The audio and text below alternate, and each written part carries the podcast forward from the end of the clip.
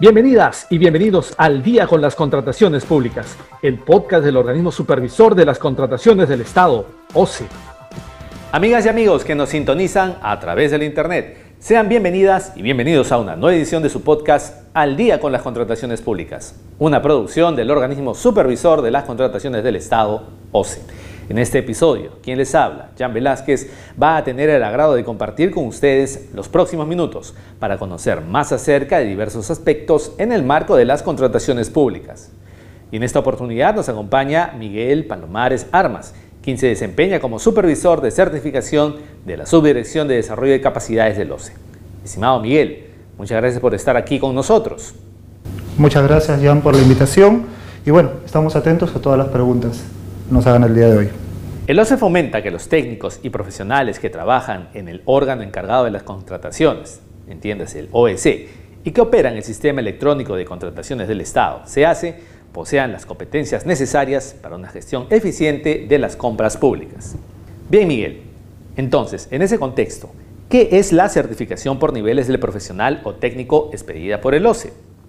Eh, Jan, la certificación por niveles es una evaluación por competencias que eh, se les aplica a cada uno de los profesionales mediante dos partes. La primera, mediante un examen de competencias que el, profesional tiene que asistir de manera presencial y en un segundo momento se aprueba el examen, pasar por un procedimiento de acreditación de formación académica y experiencia laboral. Muy bien. De seguro nuestros oyentes querrán saber, Miguel, ¿En qué consiste el proceso de certificación? Hmm, como les comentaba, primero viene la parte del examen de certificación. Para esto, bueno, una persona tiene que hacer un pago en el Banco de la Nación vía el aplicativo Pagalo.p y luego ingresar a la plataforma SICAN, que es el sistema de certificación de acuerdo a niveles, y ahí postular y EOC le dará la fecha, hora y local para rendir su examen. Luego de dar el examen y aprobarlo, él, utilizando la misma plataforma SICAN, tiene que acreditar, como ya les mencioné, su formación académica, es decir, su título profesional, ya sea técnico universitario o bachiller universitario, y su experiencia laboral, tanto general como específica, de acuerdo al nivel de certificación que desee certificarse. Ahora, ¿cómo se solicita el inicio del servicio del examen de certificación, Miguel? Claro, justamente el inicio, el play, es justamente hacer el pago en la plataforma pagalo.p, que es de 72 soles, y luego solicitar su usuario y contraseña del sistema de certificación, para que luego pueda postular y comience a correr eh, los plazos tanto para el examen y posteriormente para la acreditación de documentos. De otro lado, Miguel, ¿qué implica la modificación a la directiva número 002-2020 OCCD? Certificación de los profesionales y técnicos que laboran en el órgano encargado de las contrataciones de las entidades.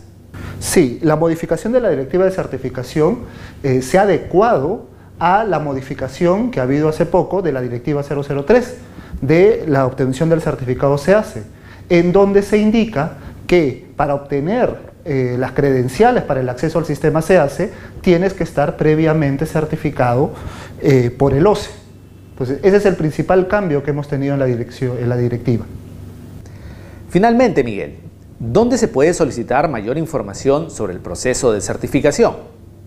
Eh, la información la podemos obtener en la página web del OCE, en donde obtendremos el paso a paso del procedimiento de certificación, desde qué temáticas se toman los exámenes, los horarios y las programaciones de exámenes en todas las sedes del país y obviamente el procedimiento de los documentos para acreditar eh, los determinados niveles de certificación. Bien, agradecemos a Miguel Palomares, supervisor de certificación de la Subdirección de Desarrollo de Capacidades del OCE, por haber compartido con nosotros respecto a la certificación del OCE para los técnicos y profesionales que operan el SEACE. Muchas gracias, Miguel. Muchas gracias y hasta otra próxima oportunidad. Bien, amigas y amigos, esperamos que este episodio de Al día con las contrataciones públicas haya sido de su agrado y sobre todo que la información proporcionada contribuya a lograr contrataciones públicas más transparentes y eficientes en beneficio de todas y todos. Y antes de despedirnos, les recordamos que pueden seguirnos a través de las cuentas oficiales del OCE en redes sociales como Facebook, Twitter, LinkedIn e Instagram De igual manera, pueden encontrar nuestro podcast y todos sus episodios en YouTube y Spotify. Esto ha sido todo por hoy. Esperamos contar con su grata sintonía la próxima semana en el siguiente episodio de Al día con las contrataciones públicas. Hasta entonces. Compunche Perú. Bicentenario del Perú 2024. Gobierno del Perú.